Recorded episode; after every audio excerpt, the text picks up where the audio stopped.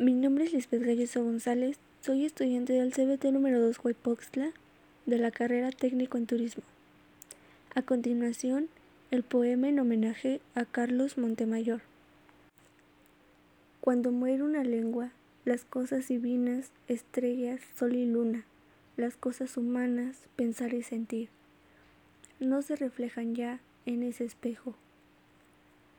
Cuando muere una lengua, todo lo que hay en el mundo, mares y ríos, animales y plantas, ni se piensan ni pronuncian con atisbos y sonidos que no existen ya. Cuando muere una lengua, entonces se cierra a todos los pueblos del mundo, una ventana, una puerta, un asomarse de modo distinto a cuanto es ser y vida en la tierra. Cuando muere una lengua, sus palabras de amor entonación de dolor y querencia, tal vez viejos cantos, relatos, discursos, plegarias. Nadie, cual fueron, alcanzará a repetir. Cuando muere una lengua, ya muchas han muerto y muchas pueden morir. Espejos para siempre quebrados, sombra de voces para siempre acalladas.